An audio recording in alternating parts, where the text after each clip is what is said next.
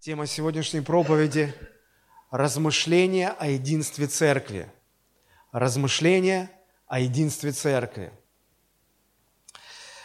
А, этот праздник, День народного единства, отмечается, я думаю, потому что а, для нас, для нашей страны большой ценностью является единство народа. И празднование – оно подчеркивает важность этой ценности. Оно, если хотите, популяризирует эту ценность, утверждает эту ценность в обществе. И я думаю, что это понятно, потому что единство народа во многом определяет судьбу государства, судьбу этого народа, судьбу страны. Разобщенный народ – это слабое, слабое государство, слабая страна. А единый народ, единство народа делает и страну сильной. В годы Великой Отечественной войны именно единство народа а, позволило и помогло одержать нам победу в этой самой страшной войне, которая только переживало человечество. А, это не единственный праздник, который недавно был. А, в среду, если мне память не изменяет, 31 октября христианский мир отмечал годовщину Дня Реформации – в прошлом году это, конечно, этому было уделено больше внимания, поскольку в прошлом году мы праздновали 500-летие со дня реформации, в этом году 501 год. Да, может быть, не так оно а, заметно было, но тем не менее, а, реформация принесла с собой много хорошего, но также и семена отрицательных явлений, которые потом имели место в истории церкви. Потому что, с одной стороны, реформация была ничем иным, как возвратом а, церкви к Евангелию, именно к Евангелию Иисуса Христа. С другой стороны, а, отрицательной стороны, реформация принесла разделение в церкви. И хотя основатель этого движения Мартин Лютер ни в коей мере и до конца своей жизни не хотел, и до конца своей жизни он сожалел о том, что католическая церковь пережила раскол в результате этого реформаторского движения, но тем не менее, реформация это не только возврат к Евангелию, это еще и раскол церкви. Может быть, об этом не так принято говорить часто, но э, если быть объективными, нельзя об этом тоже умалчивать. И как-то рядом – очень рядом расположились эти два праздника. Э, что-то, что мы празднуем в честь единения, объединения народа, и что-то, что принесло, празднуем мы реформацию, которая принесла не только возврат к Евангелию, но также разделение. Факторы разделяющие, факторы объединяющие, они и в жизни очень близко находятся друг по отношению к другу. И вот сегодня мне бы хотелось поразмышлять о том, что такое единство. Тема обширная, тема очень многогранная.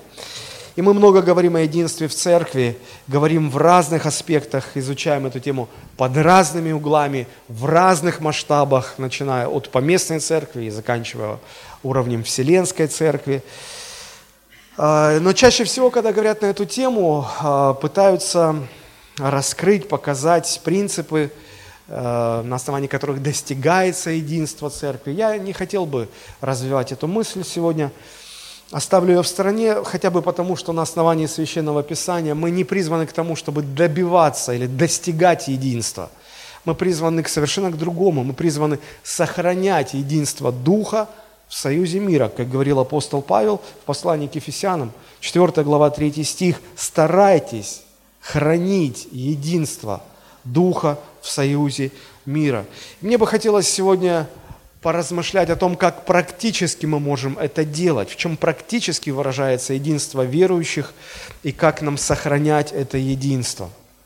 Говоря о единстве, мне кажется, а, это понятие условно можно разделить на две части. Единство может быть мертвым, на мой взгляд. Единство может быть живым. А, я приведу вам несколько примеров мертвого единства.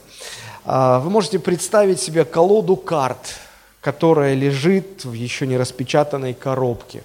Можно ли сказать, что карты, находясь в этой единой коробке, они находятся в единстве? Они похожи друг на друга, а, на них нанесены разные условные знаки, но они по форме похожи, они в одной колоде находятся, в одной коробке. И в определенном смысле это единство. Или другой похожий пример, когда э, мы берем альбом э, филателиста, человек, который коллекционирует марки, и мы видим, что э, на страничках этого альбома разные марки, но они в единстве, потому что они находятся в одном альбоме, они принадлежат одному хозяину, и там есть определенное единство. Но, на мой взгляд, у этого единства или характер этого единства можно назвать мертвым. Почему? Потому что между элементами вот этого единства нет никаких взаимосвязей, нет никакого взаимодействия, взаимоотношения. А, мертвость именно заключается в отсутствии взаимоотношений и взаимодействия между элементами единства. Они просто лежат в одном месте и никак не взаимодействуют. Живое единство – это когда между элементами единства существует целый спектр различных взаимодействий, целый спектр различных взаимоотношений. Вот в Церкви Христовой именно такое единство. Мы не просто собраны все в одном зале, если речь идет о поместной церкви, мы э, имеем друг к другу определенное отношение. Мы имеем друг с другом различные взаимодействия, мы как-то влияем друг на друга, мы как-то взаимодействуем друг с другом. И не зря вот э, церковь сравнивает, поместная церковь сравнивается с телом э, Христа или с физическим телом, где э, части тела не просто ну, находятся рядом, потому что, согласитесь, можно рядышком положить отдельные органы, руки, ноги, голову, туловище, внутренние органы, сердце, печень, печенку, рядышком, рядышком, рядышком положить, но, но это же не живой организм, правда? Потому что э, единство, когда, когда элементы единства просто находятся рядом в одном месте и никак не связаны со, между собой, никак не взаимодействуют друг с другом, это мертвое единство. Но в теле не просто все связано, а все взаимодействует, все влияет друг на друга. У вас начинаются проблемы с щитовидной железой, и вы начинаете набирать вес. Ваши руки, ноги распухают. А у вас а, начинает а, плохо работать поджелудочная железа, невосприимчивость э, к инсулину, и со временем вас, ваши глаза начинают хуже видеть, потому что в теле, в физическом теле все взаимосвязано. Есть это взаимное влияние. Первая мысль, которую я хочу подчеркнуть, мертвое единство предполагает отсутствие взаимодействия между элементами единства. Живое единство – предполагает обязательные взаимодействия, обязательное взаимоотношение внутри этого единства. А, и вот церковь – это всегда живое единство, потому что всегда предполагаются взаимодействия, взаимоотношения между членами церкви. Причем от характера этих взаимоотношений во многом зависит успех миссии церкви. Помните слова Иисуса Христа, которые записал евангелист Иоанн?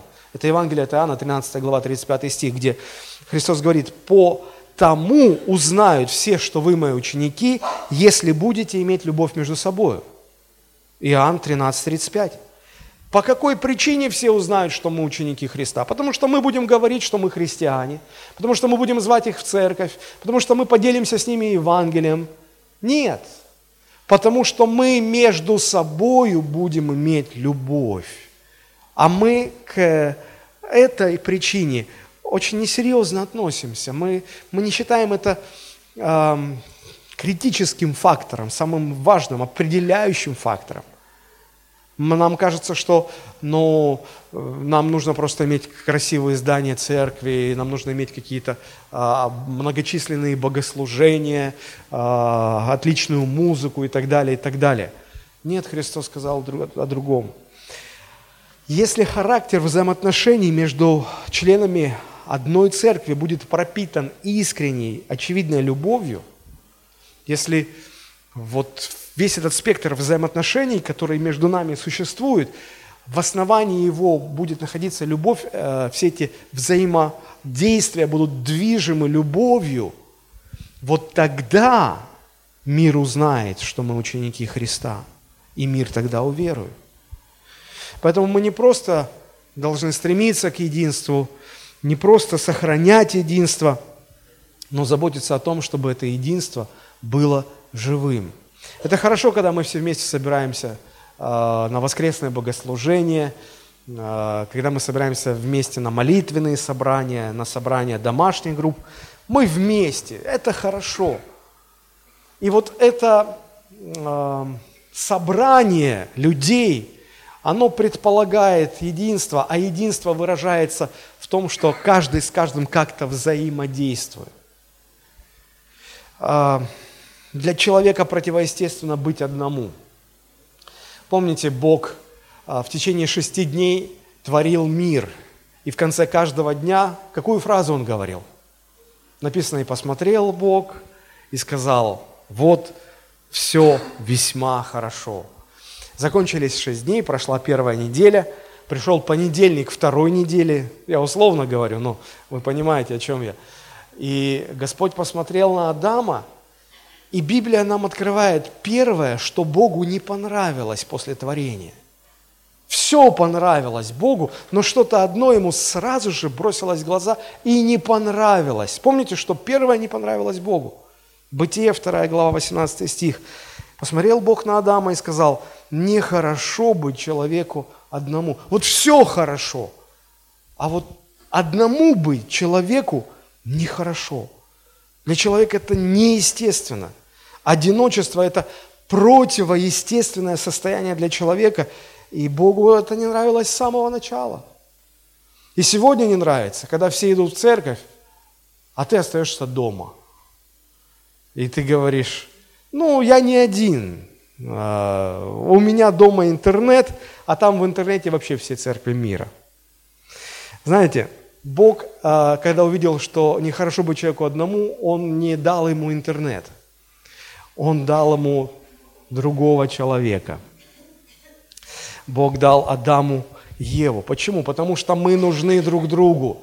Мы, люди, очень сильно нужны друг другу. Ну, давайте с этим согласимся. Даже не давайте с Богом согласимся, что людям неестественно быть одним, в одиночестве. Людям а, естественно быть вместе, быть в единстве. Я понимаю, что иногда устаешь от людей.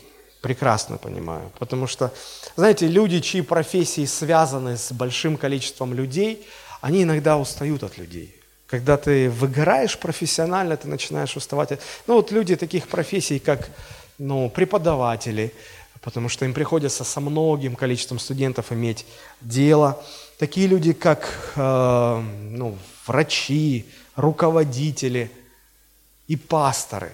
Пасторам особенно тяжелее, потому что это в одном лице и руководитель, и учитель, и э, психотерапевт, и иногда даже психиатр, и врач.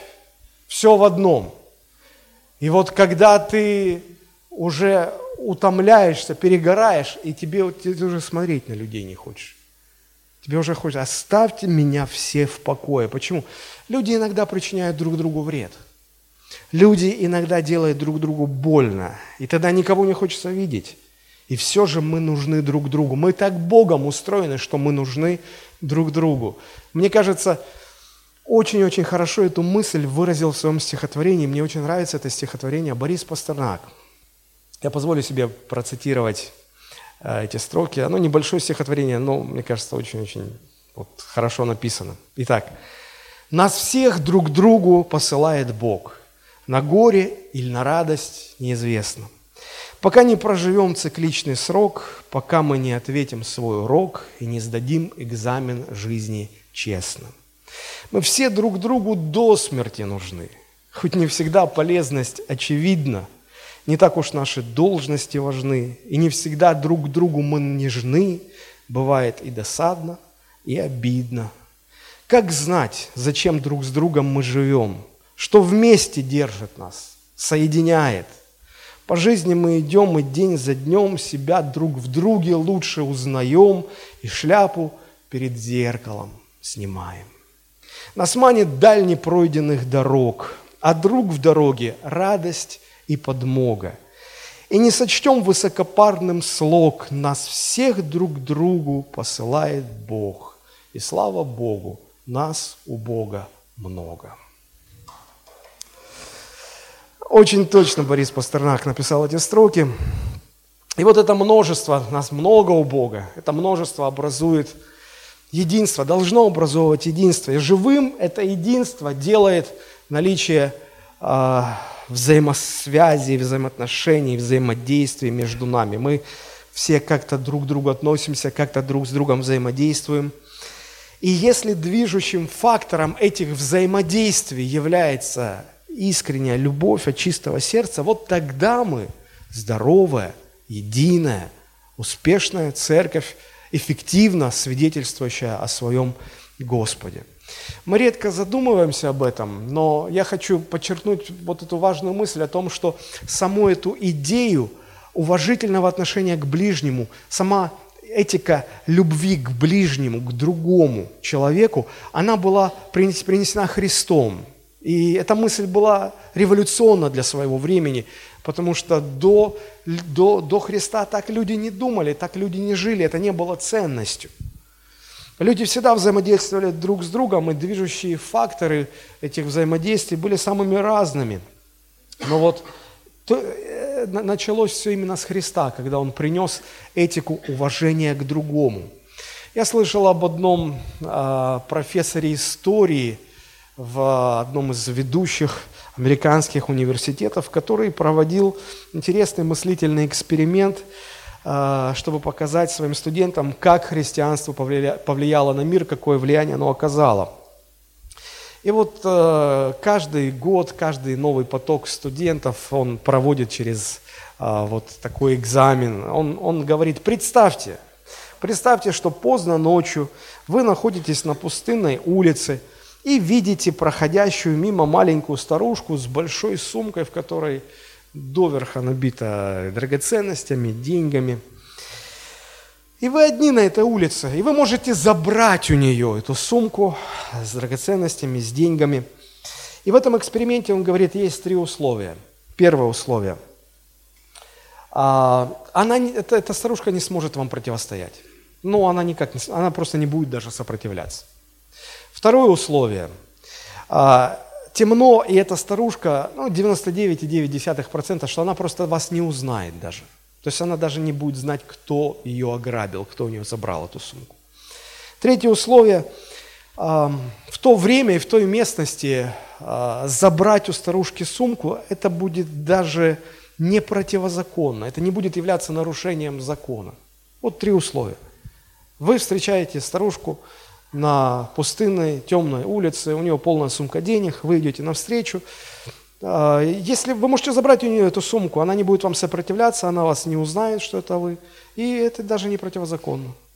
Вопрос, вы заберете у нее сумку, вы сделаете это, и по какой причине вы э, так поступите? Итак, первый вопрос, который он задавал своим студентам. «А, сделаете вы это или нет? Да или нет? Вот практически все студенты, подавляющее большинство, ну, 99% всех студентов каждый год а, давали один и тот же ответ. Они говорили, нет, мы этого не сделаем. Мы не заберем у этой старушки эту сумку. И следующее, что говорил профессор, он говорит, я назову вам три причины, почему ну, почему вы это не сделаете? Ну, две причины назову, третью можете сами придумать. Первое. Вы не сделаете это потому, что взять деньги у этой дамы означало бы для вас, что вы слабая личность. Вы стали бы бесчестным человеком, и издевательство над слабым указывало бы на вашу собственную слабость. Вы бы просто перестали себя уважать, и вас бы никто не уважал после этого. Вот первая причина – Почему бы вы это не сделали? Вторая причина, вы бы это не сделали, потому что вы думаете об этой женщине. Вы представляете себе, каково бы было ей потерять эти деньги. Вы представляете людей, которые от нее зависят, которых она содержит, и э, чего лишатся они, те, кто находится на ее иждивении, когда она лишится э, этих материальных ценностей. Ну, третий, говорит, вариант можете придумать сами. И он говорит, итак, постарайтесь проанализировать свое решение и, и скажите мне, почему а, вы не заберете у нее эту сумку с деньгами. Первая причина, потому что это означало бы вашу слабость, вы бы перестали себя уважать. Второе, вы так не поступите, потому что вам бы было больно, а, ну, из-за того, что эта старушка из-за вас пострадает, и те, кто от нее зависит, тоже. А, как вам кажется, какой причиной большинство студентов объясняло а, отказ второй? Второй. Они говорили, мы, мы не станем забирать у этой старушки а, сумку с деньгами, потому что но мы представляем, как бы она пережила эту потерю – что для нее это значит. И ради этого мы не будем этого делать. Большинство давали именно такой ответ. И дальше профессор начинал, ну, после того, как хороший учитель, после того, как даст какой-то практический опыт, он начинает объяснять. И он говорит, смотрите, а, причина номер один, вы не сделаете это, потому что вы бы перестали себя после этого уважать, а, это этика самоуважения, это этика чести и позора. Она берет свое начало в культуре, языческой в культуре так называемой стыда и чести, где главная ценность – это сила и честь. Это было свойственно языческой культуре. Высоконравственные, высокоморальные люди в языческой культуре не забрали бы деньги у старушки именно по этой причине, потому что они бы посчитали это своей слабостью, они бы потеряли уважение к себе, и они бы потеряли уважение среди своих себе подобных людей. В христианском сообществе а, вот э, вторая причина, да, мы, мы бы не взяли деньги у старушки, потому что мы это сделали бы из уважения к ней. А, эта причина берет начало в этике а, любви к ближнему, которую и принес Христос. То есть ради этого человека я не поступлю с ним вот так вот неправильно, некрасиво, в ущерб него. В христианском обществе, где царит этика, направленная на ближнего, этика любви к ближнему, люди бы не сделали Э, это, этот поступок, потому что они думают о ближнем. Так вот, для языческого менталитета, до Христова общества, до христианского общества, вот эта причина, вот это основание являлось просто безумием. Вот безумием. Люди считали, что основная ценность в обществе – это честь, сила, власть, уважение – Люди были уверены, что для того, чтобы сохранить общество, чтобы оно не распалось, не развалилось, нужно, чтобы люди имели страх, определенный страх перед силой, и люди э, имели понятие чести, люди имели понятие э, силы, слабости, и э, только уважение к силе виделось единственным средством сохранения единства в обществе. В противном случае общество просто бы развалилось полностью, они так считали.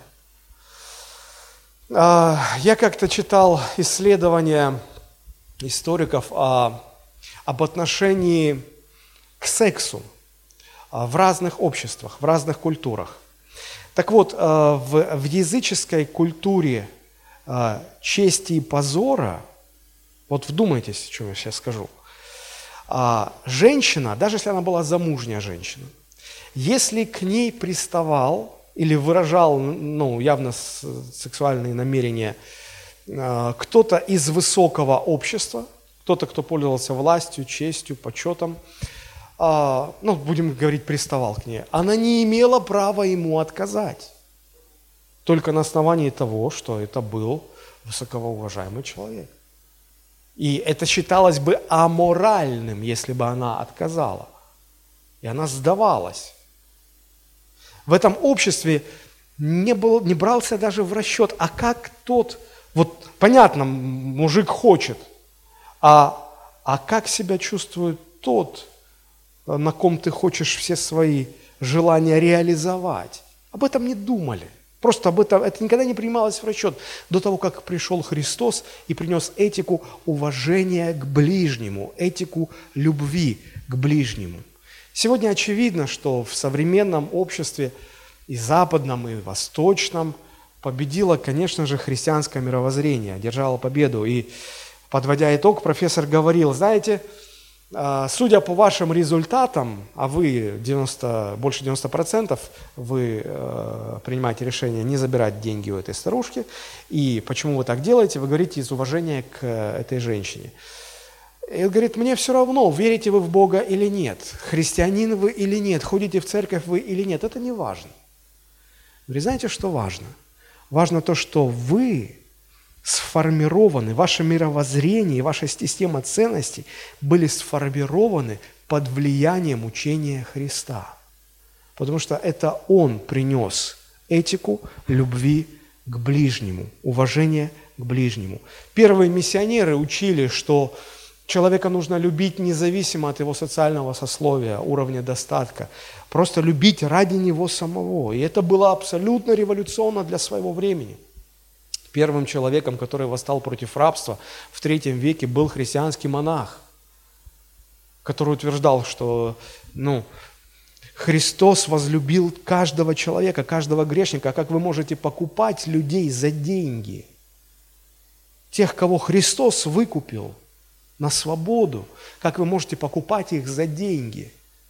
Эта мысль была абсолютно нова и абсолютно безумна для того общества – но заметьте, что источник этой мысли, это было учение Христа. А, возвращаясь к нашей теме, да, я говорю, что единство церкви выражается через взаимоотношения ее членов. Если в основании, этого, э, э, если в основании этих взаимодействий лежит любовь к ближнему, здесь важно понять, что а, именно Христос принес эту идею. А, он, родоначальником этой идеи был. И а, здесь очень важно понять, что а, во всем спектре взаимоотношений друг с другом мы проявляем или мы действуем, исходя из любви, не потому, что так нас Библия научила даже, не потому, что нас священнослужители так натренировали, а потому, что мы находимся в теле Иисуса Христа. Вот посмотрите на свою руку. А, ваша рука является частью вашего тела. И ваша рука уважает все остальные органы.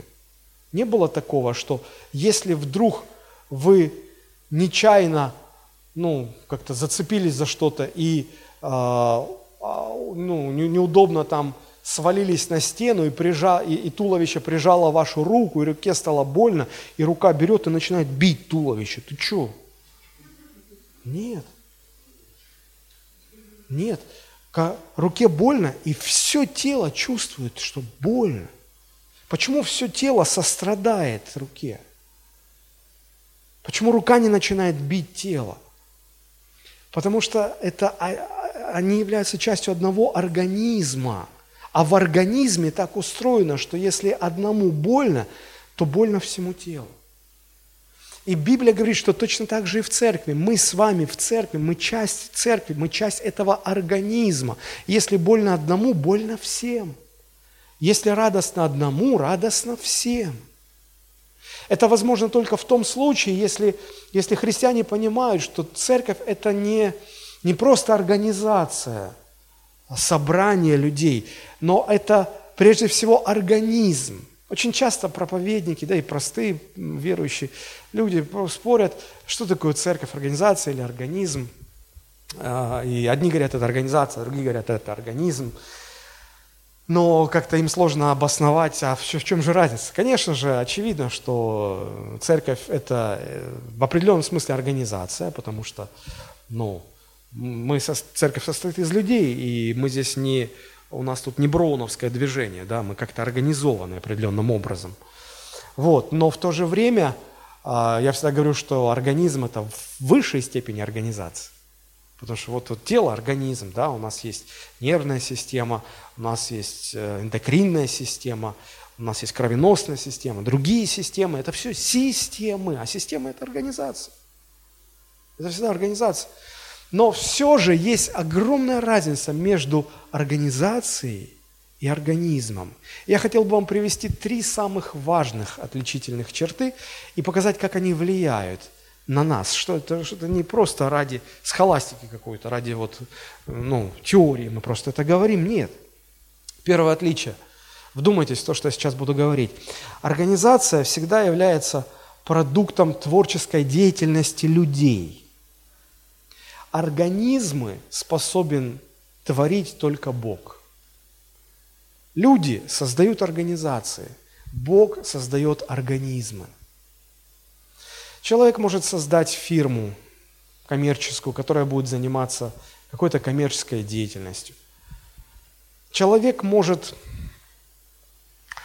ну, я не знаю, вот Организация от организма отличается примерно так же, как отличается еда, которую приготовил человек, от еды, которую дал в пищу человеку Бог. Человек может приготовить яблочный пирог, но он никогда не может сделать яблоко. Не может. А яблоко сделал Бог. Яблоки растут, потому что это организм, это дерево, живой организм. Яблоки растут. Я никогда не видел э, дерева яблочного пирога, чтобы на этом дереве вырастали яблочные пироги. Человек может сделать селедку под шубой, но никогда не может сделать селедку. Это живой организм. Живые организмы творит только Бог.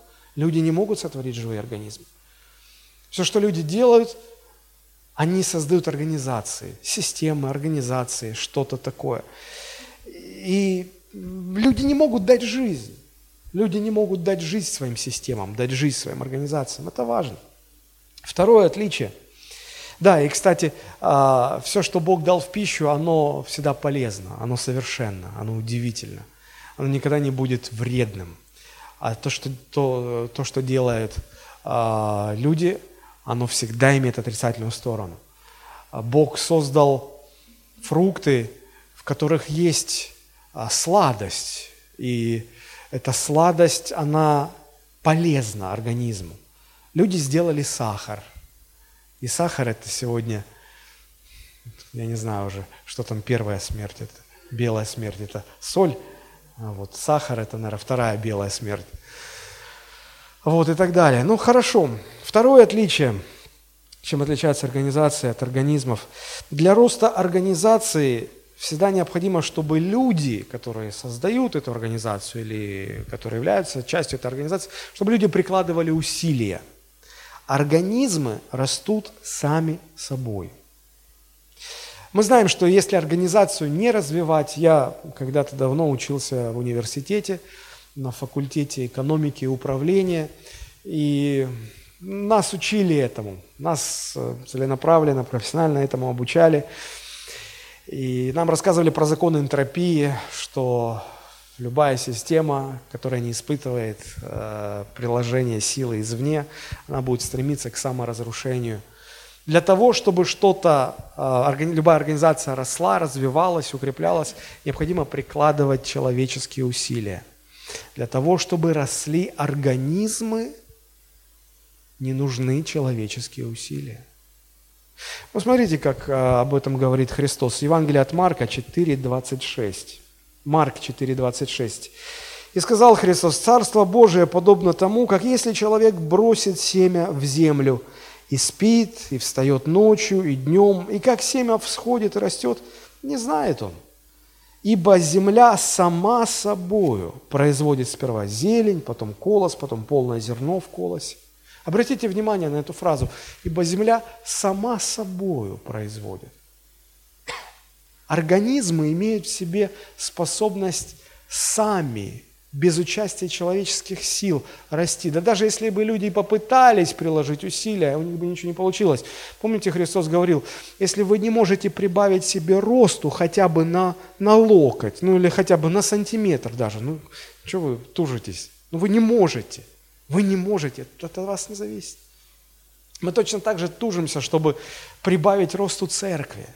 Забывая, что это не столько организация, сколько организм, мы тужимся, мы напрягаемся, чтобы церковь росла. Ни от каких человеческих усилий церковь не растет. Это организм. Это организм. Он растет так. Ты сеешь семечко, и потом земля сама собой начинает производить. А ты ложишься спать, встаешь, и ты не знаешь, как это происходит. Это, это колоссальное отличие. Колоссальное отличие. А, церковь не, не, не нужно пытаться растить человеческими усилиями. Мы, мы как пасторы, я за себя говорю, за своих коллег, мы иногда забываем это и очень часто переживаем. Но если люди ничего не будут делать в церкви, так церковь и двигаться не сможет, расти не сможет. Ну, как, конечно, это не значит, что мы должны как бездельники сесть и ждать, ну, когда церковь вырастет. Мы, мы должны э, питать церковь, мы должны ухаживать за церковью, но как организм она растет сама. И это очень интересная мысль. Третье отличие. Организация формируется из различных частей и созидается со временем. Ну, вот всем известны эти бизнес-истории о том, как большие сегодня фирмы начинались в гараже какого-нибудь, э, значит, какой-то семьи. Вот Стив Джобс и Стив Возняк начали фирму Apple в гараже своего отца. И вот вначале их было двое, а сейчас это такая огромная-огромная организация, и она со временем выросла, да. Вот, организации формируются из различных частей, люди добавляются, отделы добавляются, это со временем все происходит. Организм сразу рождается целостным. Вы никогда не задумывались о том, что когда попадает эмбрион в а, в утробу женщины, то в этом эмбрионе уже есть все, уже есть весь целиком человек. Не бывает так, что человек рождается, а потом где-то нужно искать ему руки, пришивать, а, голову кому-то, а, ноги. Нет, нет, нет, все с самого начала заложено, уже все заложено, уже там все есть. Со временем оно просто раскроется. Его не нужно доделывать, дособирать, дополнять. Все уже есть.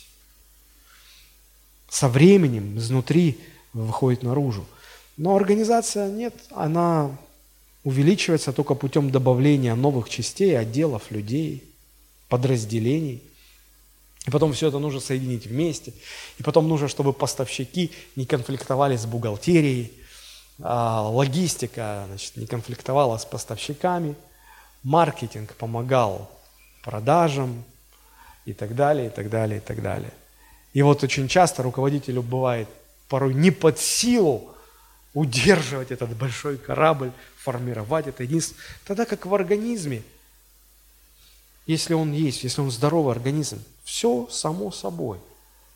Вот вы сейчас сидите, и вы же вы же не прикладываете каких-то усилий, чтобы ваше сердце билось, ваши легкие дышали, кровь текла по венам, печень фильтровала вашу кровь. Это, вы даже если вы захотели как-то повлиять, вы не, вы не можете. Это, это организм, это происходит все само собой. Подобно этому и церковь, если, если ее правильно э, питать, греть, заботиться о ней, то в ней все эти процессы будут происходить. Почему? Потому что Богом это заложено. В организме нет нужды создавать единство, оно там уже есть. Оно изначально уже есть. Так и церковь. В ней не нужно создавать единство, оно уже есть изначально Богом. Христос молился в своей первосвященнической молитве и говорил, да будут все едины, как мы едины. И Отец ответил на эту молитву. И в церкви действительно единство уже есть. Теперь его нужно сохранить. Как, как и в нашем теле уже все есть. Нам нужно просто хранить здоровье. Не пить, не курить, не переедать, вести здоровый образ жизни. И тогда все хорошо будет. Так и церковь. О ней нужно заботиться. Не зря церковь сравнивают с физическим телом, а я бы даже сказал так, с организмом, именно с организмом. И мы в этом организме часть. Мы части этого организма. Вот смотрите, как об этом говорит апостол Павел, 1 Коринфянам, 12 глава, с 13, давайте большой отрывок прочитаем, с 13 по 27 стих. 1 Коринфянам 12 глава с 13 по 27, 27 стихи. «Ибо все мы одним духом крестились в одно тело, иудеи и эллины, рабы или свободные, и все напоены одним духом. Тело же не из одного члена, но из многих. Если нога скажет, я не принадлежу к телу, потому что я не рука, то неужели она потому не принадлежит к телу? И если ухо скажет, я не принадлежу к телу, потому что я не глаз, то неужели оно потому не принадлежит к телу? Если все тело глаз, то где слух? Если все слух, то где обоняние? Но Бог расположил каждый, члены, каждый в составе тела, как ему было угодно. Бог творит организмы. А если бы все были один член, то где было бы тело? Но теперь членов много, а тело одно. Не может глаз сказать руке, ты мне не надобна, или также голова ногам, вы мне не нужны. Напротив, члены тела, которые кажутся слабейшими, гораздо нужнее, и которые нам кажутся менее благородными в теле, а тех более прилагаем попечение – и неблагообразные наши более благовидно покрываются, а благообразные наши не имеют в том нужды. Но Бог соразмерил тело, внушив, внушив, а менее совершенном большее попечение. Не пастор допроповедовался в своей церкви, что вот эти поняли, что надо заботиться об этих. Бог внушил, Бог соразмерил тело, внушив о менее совершенном большее попечение. Это Бог делает. Если мы только в теле, если мы только в этом организме. Посему, да, дабы не было разделения в теле, а все члены одинаково заботились друг о друге. Когда все члены тела одинаково заботятся друг о друге в церкви? Никогда пастор на всех, знаете, как в фильме, там, рявки на них. Что они себе позволяют? Никогда пастор всех убедил или до всех достучался или всех запугал. Нет, но когда Бог соразмерил тело и внушил каждому, это работа Бога. Создавать единство в церкви – это работа Господа. Удерживать и сохранять это единство – это наша ответственность. Для чего? Дабы не было разделения в теле – а все члены одинаково заботились друг о друге. Вот что нужно. Вот что, вот что характеризует здоровую церковь. Посему страдает ли один член, страдают с ним все члены. Славится ли один член, с ним радуются все члены. И вы, тело Христова, организм, а порознь члены. Друзья, вот эта картина того, что должно быть в церкви. А, страдает ли один член, страдают с ним все члены. Вы когда-нибудь попадали случайно молотком по пальцу себе? Мужчины, когда полки вешали там или а, гвозди прибивали, что-то там повесить надо было. Ну, неприятное ощущение, да? Но вот когда, когда ваш пальчик страдал, как реагировало ваше тело, вспомните. Губы делали так,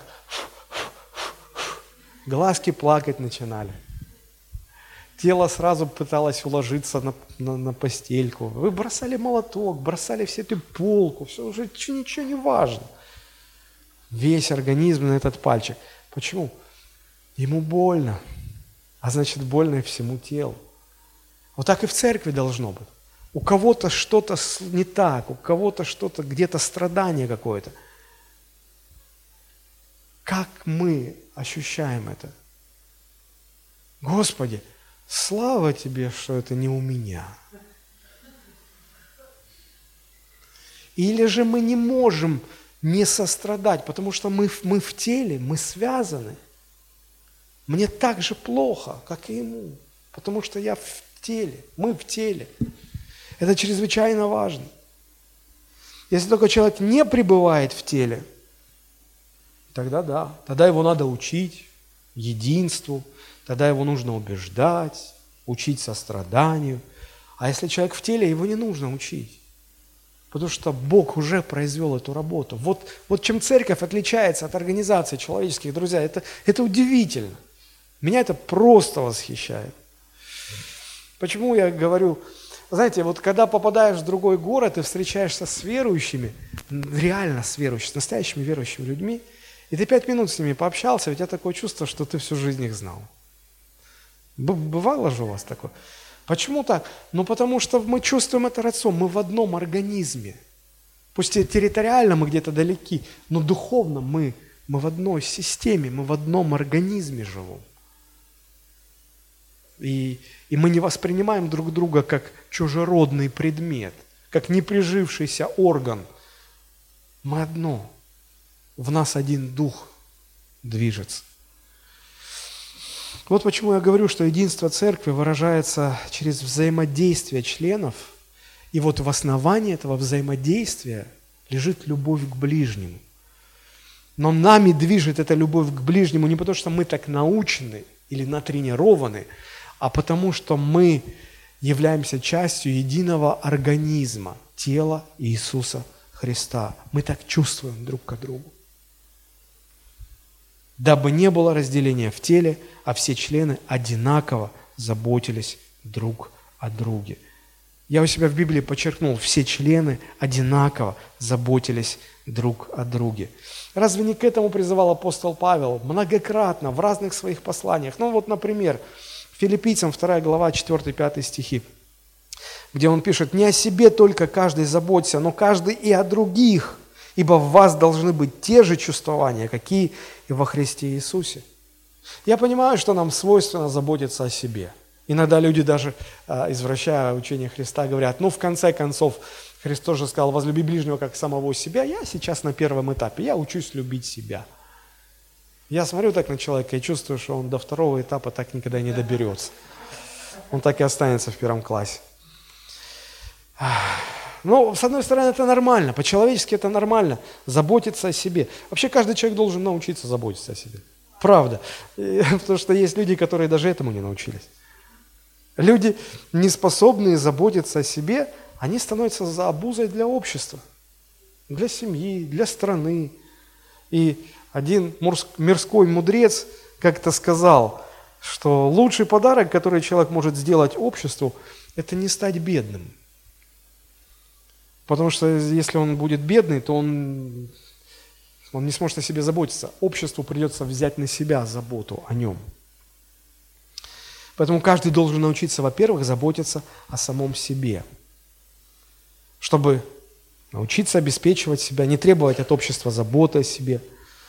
Этот принцип вписывается в э, мирскую систему ценностей. Но Библия учит нас более высокому стандарту. Не останавливаться на этом, но идти дальше. И Писание говорит не о себе только каждый заботься, но каждый заботься и о других. Другими словами, когда жизнь меня соединяет с каким-то человеком, и этот человек, находясь рядом со мной, становится ближним по отношению ко мне, то Писание учит меня, чтобы я не о себе только заботился, но и о ближнем – Здесь, конечно, можно пуститься в теологические споры, как это делали еще во времена Христа, фарисеи. А кто мой ближний? Давайте подискутируем, уведя вопрос совсем в другую плоскость, в другое направление. Ну, Христос объяснил тут. Вот кто рядом с тобой сейчас, вот, вот сейчас, кто рядом? Вот он и ближний. Посмотрите на своего ближнего сейчас. Справа, слева. Вот ваш ближний. Вот ваш ближний. И, условно говоря, если вас двое в автобусе, а место, на которое можно сесть одно,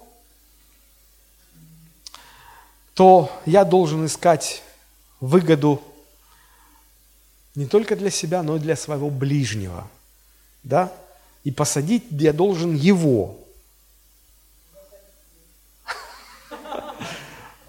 Но вот, но вот это уже в нашу мирскую систему ценностей уже не вписывается. Миру это непонятно. Потому что в мире люди говорят так, сяду я, а постоит пусть ближний. 1 Коринфянам 10, 24. «Никто не ищи своего, но каждый польза другого». Здесь уже, если в первом отрывке можно было как-то подискутировать, пофилософствовать, то здесь уже однозначно «никто не ищи своего, но каждый пользы другого». Мы же живем не на обитаемом острове, люди вокруг нас ходят – мы постоянно с ними сталкиваемся, разные люди. И, и постоянно разные люди становятся в позицию нашего ближнего. И здесь Библия учит нас искать не себе выгоды, а искать выгоды пользы ближнему. Миру это непонятно. Для мира это выглядит как-то дико. Мир говорит, да кто так на самом деле живет? В связи с этим вспоминается старый детский анекдот, когда а, двум братьям, два мальчика, да, им подарили две конфеты. Одна конфета большая, а другая маленькая. И вот тот, который постарше, берет ту конфету, которая большая, начинает есть, а младшему дает конфету поменьше. И младший говорит, что, ну, так неправильно, нас мама не этому учила. Тут говорит, а чему нас мама учила? Ты должен был, взять маленькую конфету себе, а предложить мне большую. А я бы не стал брать большую из вежливости, я бы взял маленькую. Он говорит, так что ты переживаешь, ты же ее и получил. Вот если посмотреть а, на Христа, да, у вас должны быть те же чувствования, что и во Христе, то, то же отношение, тот же подход к жизни, как и во Христе. Христос искал выгоды себе или ближнему. Вот если проанализировать свою, его жизнь. Он проводил ночью в молитве не потому, что ему нужно было вымолить что-то у Отца. Вот у него какая-то беда, проблема, и вот он молится, постится. Он не для себя просил. Он понимал, что на утро ему придется встречаться с множеством людей, у которых множество проблем. Ему нужно что-то дать им. И для того, чтобы, чтобы им это что-то дать, это нужно где-то взять. Он, э, у него было колоссальное влияние. Фарисеи говорили, вы что не видите, что мы не успеваем? Весь мир идет за ним. Использовал ли он это влияние для себя, для своей выгоды? Нет. Он даже осознательно уходил от того, чтобы, как, как в Писании написано, чтобы люди не пришли и нечаянно не сделали его царем. Он, он убегал от этого.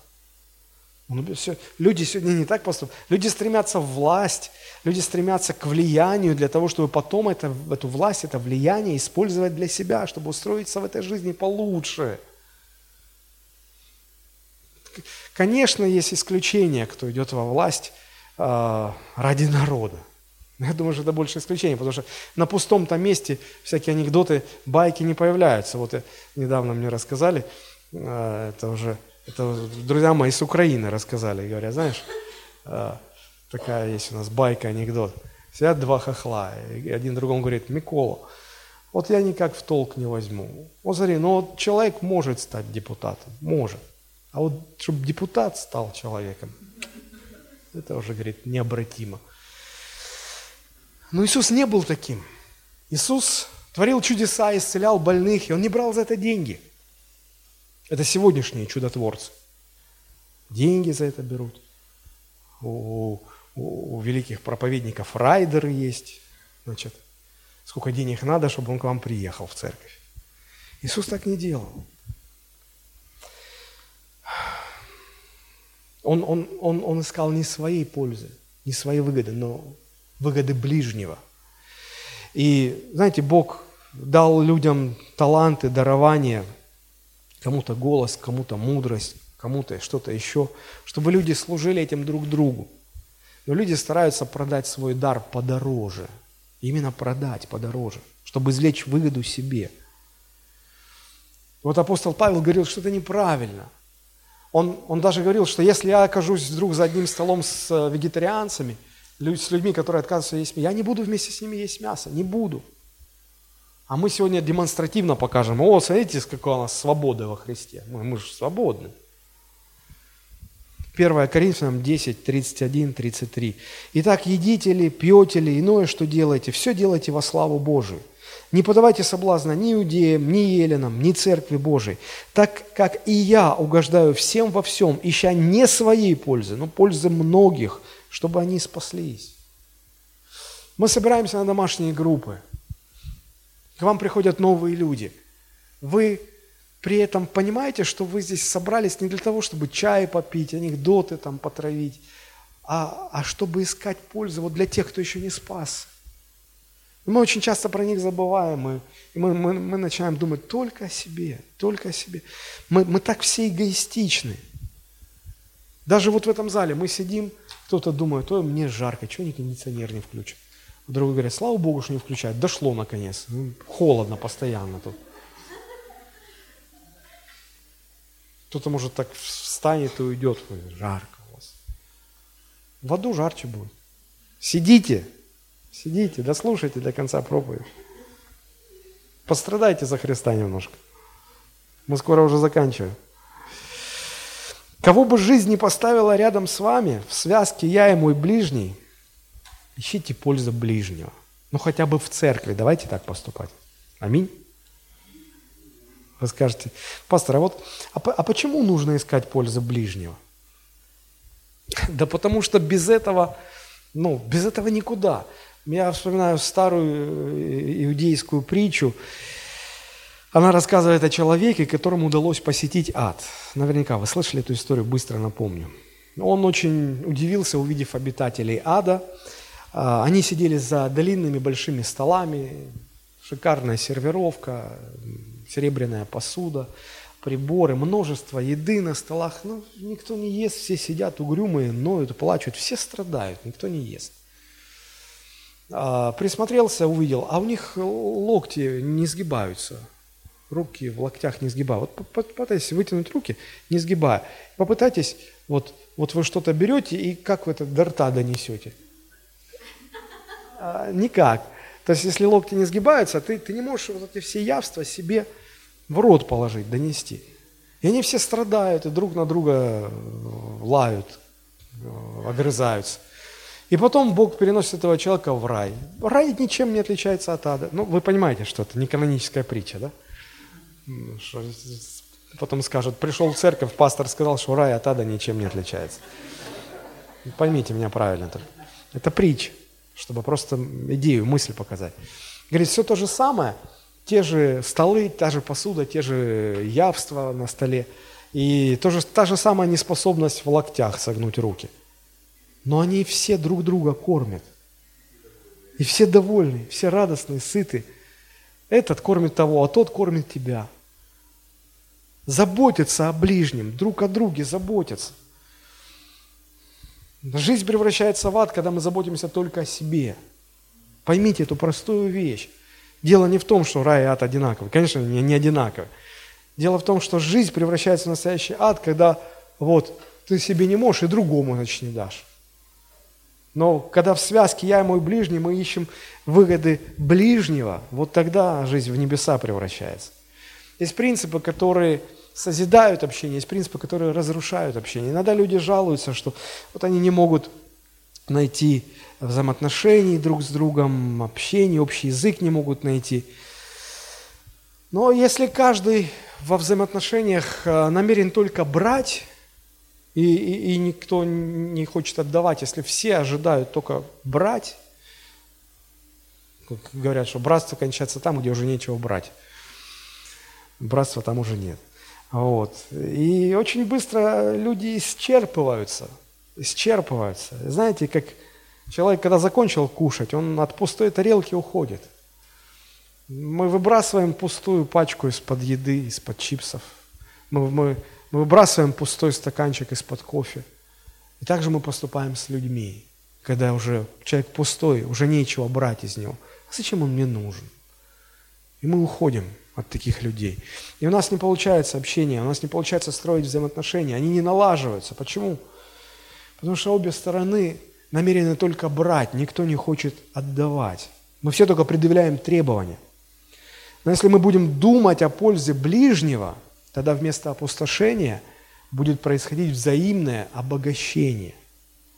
Помните, Христос говорил, что блажение давать, нежели брать. Я очень долго не понял, искренне не понимал этот принцип. Я, конечно, делал вид, что как христианин, ну, я соглашаюсь. Но внутри я думал, ну, ладно, Соглашусь, хотя я что-то ну, не догоняю. Апостол Павел, посмотрите, Деяния 20.35, он напоминает. «Во всем показал я вам, что так, трудясь, надобно поддерживать слабых и памятовать слова Господа Иисуса Христа, ибо Он сам сказал, блажение давать, нежели принимать». Почему блажение давать? Приведу вам три аргумента. Ну, во-первых, а, существует множество обетований для дающего и ни одного обетования для принимающего. В Библии вообще нет обетований для принимающих. Нет, э, сказано. А, а, а тот, кто имел, тот, кто получил, у него отнимется и то, что он думал иметь. Вот одно обетование есть. А у дающего множество обетований. А, помните, когда а, человек отдавал, отдавал, отдавал, а, сказано, что имеющему приложится еще. Потому что он имеет, отдает, потом ему еще дается. А не, э, не имеющему отнимется даже то, что он думал иметь. Человек как емкость, знаете, вот в него Бог насыпал благословение. И вот он под горлышко забит благословением. Человек берет и делится с другим, и в нем освобождается пустое пространство. И на это пустое пространство Бог еще изливает. Человек опять делится, опять пустота образуется, Бог еще дает. Таким образом, через нас проходят благословения. А человек, который только получает, вот он получил, вот он дополнен, ну, наполнен до краев, и не дает никому. И говорит, Господи, дай еще. Куда? В тебя сыпать некуда. Отдай чуть. Нет, ты мне, я буду хранить милости Господни, вспоминай, считай. Ну вот, у меня ни одна не выпадет. И такому есть обетование, что у него отнимется и то, что он думал иметь. Вот он думал все это сохранить. А это же все со временем расходуется. И оно отнимется, уйдет. И ничего не останется. И Бог не будет наполнять. Поэтому это, это важно. Вот почему э, дающему дастся – а человек, который не дает, у него нет свободного места, поэтому давать некуда больше. Вторая причина, второй аргумент. Отдавая, мы получаем больше, нежели тот, кто принимает то, что мы отдаем. Например, мы оба хотим есть, а у меня есть один апельсин. Если я забочусь только о себе, я пойду втихаря съем этот апельсин, чтобы никто не знал. А если я забочусь не только о себе, я разделю этот апельсин пополам – и разделил его с ближним. И он поест, и я поем. Только вот он просто съест половинку апельсина, и на этом все.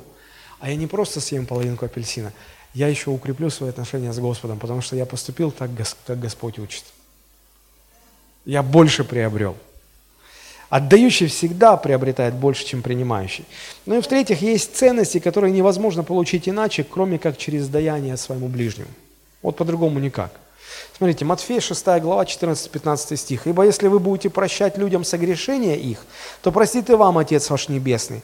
А если не будете прощать людям согрешения их, то и Отец ваш не простит вам согрешений ваших». Христиане убеждены, что прощение получают они вот через молитву покаяния.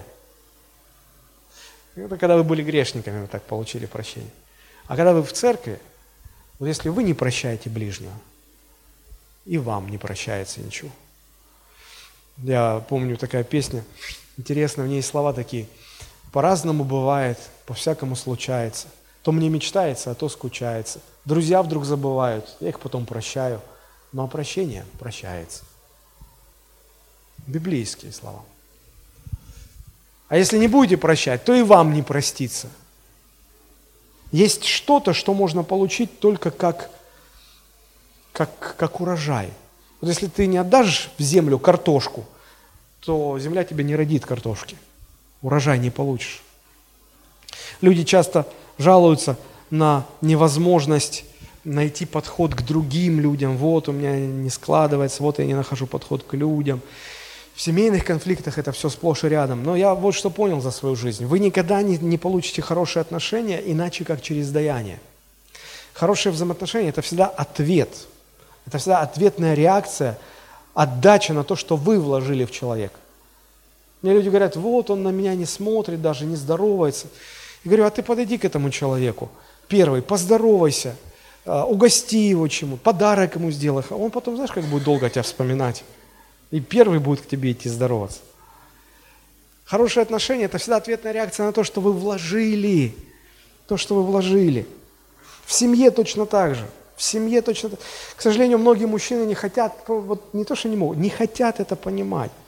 Знаете, поделюсь одной короткой мыслью. Бог э, сотворил и мужчину, и женщину. Но то, как Бог сотворил мужчину и как Он сотворил женщину, между этим есть огромная-огромная разница. И разница это вот в чем. Бог э, сотворил Адама так, что женщина не участвовала в создании мужчины а мужчина участвовал в создании женщины. Это принципиально важно. А, как, как женщина создавалась? Бог усыпил Адама, открыл его грудь, взял из него ребро, можно по-разному к этому относиться, но здесь принцип надо понять. Взял из него ребро, и из этого ребра сотворил женщину. То есть женщина создана сырьем для производства женщины, простите за такой язык, был мужчина. Вот удивительно, знаете, как имя Адам переводится? Адам – земля, красная земля. Земля. А Ева переводится как жизнь или растение. От этого слова «жизнь» происходит слово «растение». Так вот, а, мужчина – это земля, в которой вырастает женщина. Если земля каменистая, никакущая, то и растение никакое. Правда же? А если почва хорошая, добрина, то и растение такое вырастает. Мужчины, поймите, мы создаем своих жен. Я, можно сказать, ну да нет, это вот отец ее такую родил. Мне она досталась, непонятно за какие прегрешения. Отец ее как, как, как женщину произвел на свет, родил, да. Вот она стала теперь твоей женой. А вот какой она женой станет, вот это полностью абсолютно от тебя зависит. Вот что ты в нее вложишь, так то она тебе отдаст. Иногда мужчины пытаются строить женщин, эм, как в армии порядки, ты так, ты так, ты так должна. Женщина создана Богом, чтобы ее любили. Не лупили, а любили. Женщины созданы для любви. И если мужчина делает все для того, чтобы женщина была любима, но она же как прекрасная роза расцветет в этом горшке. Часто в этих горшках одни камни, а на камнях ни розы не растут. Ой, и начинается, это она виновата, это она такая, то она меня не слушается, она такая тупая. Сам ты тупой. Жена всегда является ответной реакцией на то, что вложил муж в свою жену. Адам – земля, Ева – это растение, жизнь. Вот почему нужно искать пользу ближнего. Вы никогда не получите ответные хорошие взаимоотношения, если сами не вложили в ближнего. Никогда.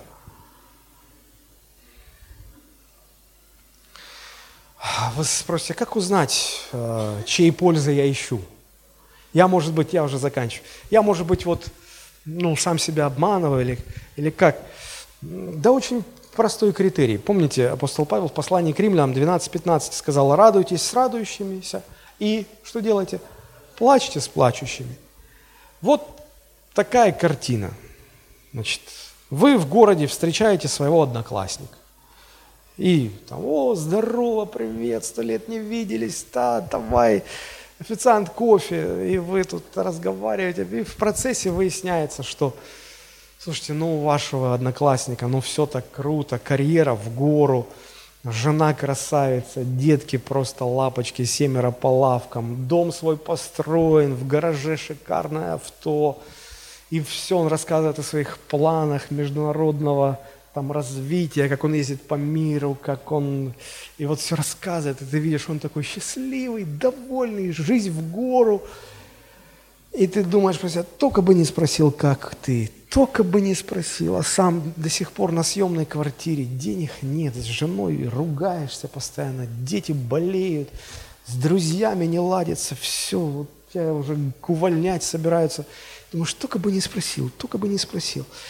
И ты так перевел разговор, и потом вы распрощались, да, рад был видеть, слава Богу.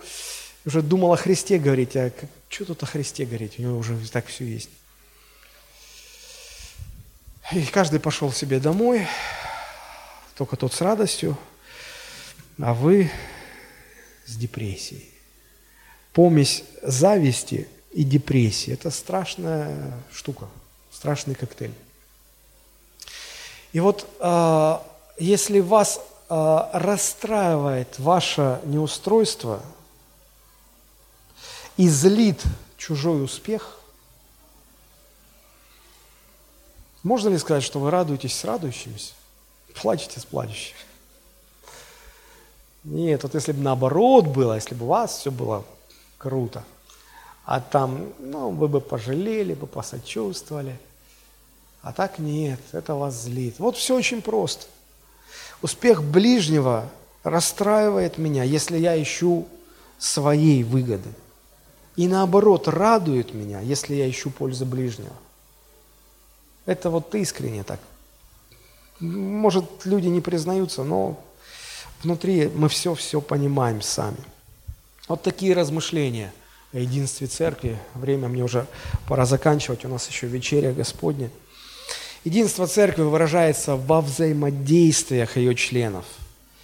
И эти взаимодействия должны быть мотивированы, продиктованы, движимы э, искренней любовью э, к ближнему, когда ты ищешь пользу ближнего. И так и будет на самом деле, если я нахожусь в теле Христа. Это, это Божья работа во мне. И таким образом мы сможем сохранять единство. Тогда я чувствую и боль ближнего, и радость ближнего. Если, я же это, если же я этого не чувствую, значит, что-то не так, что-то не так. И вот сегодня хорошая возможность для того, чтобы предстать перед Господом. Мы будем сегодня совершать вечерю. Это время, знаете, я для себя рассматриваю это время как э, период техосмотра, когда нужно себя исследовать, вере ли я, все ли в порядке у меня. И потом только а, прикасаться к хлебу, к вину. Давайте мы поднимемся. Мы сейчас будем участвовать в вечере.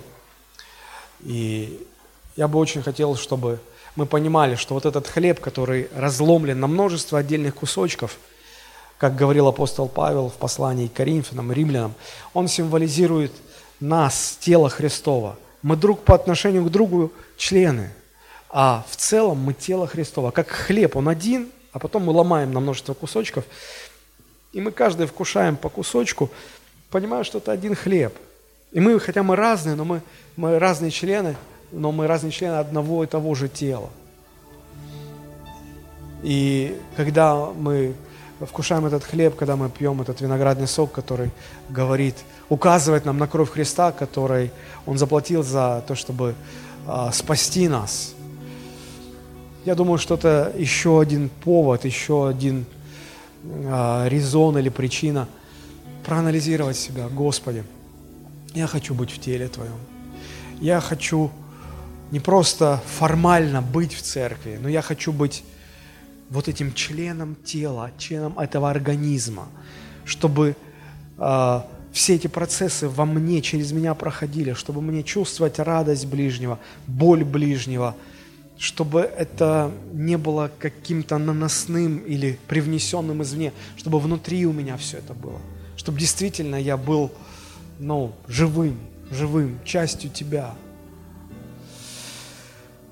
вот хотелось бы, чтобы об этом мы размышляли. Если что-то не так, если бывает так, что в организме, когда что-то не так, тело не имеет.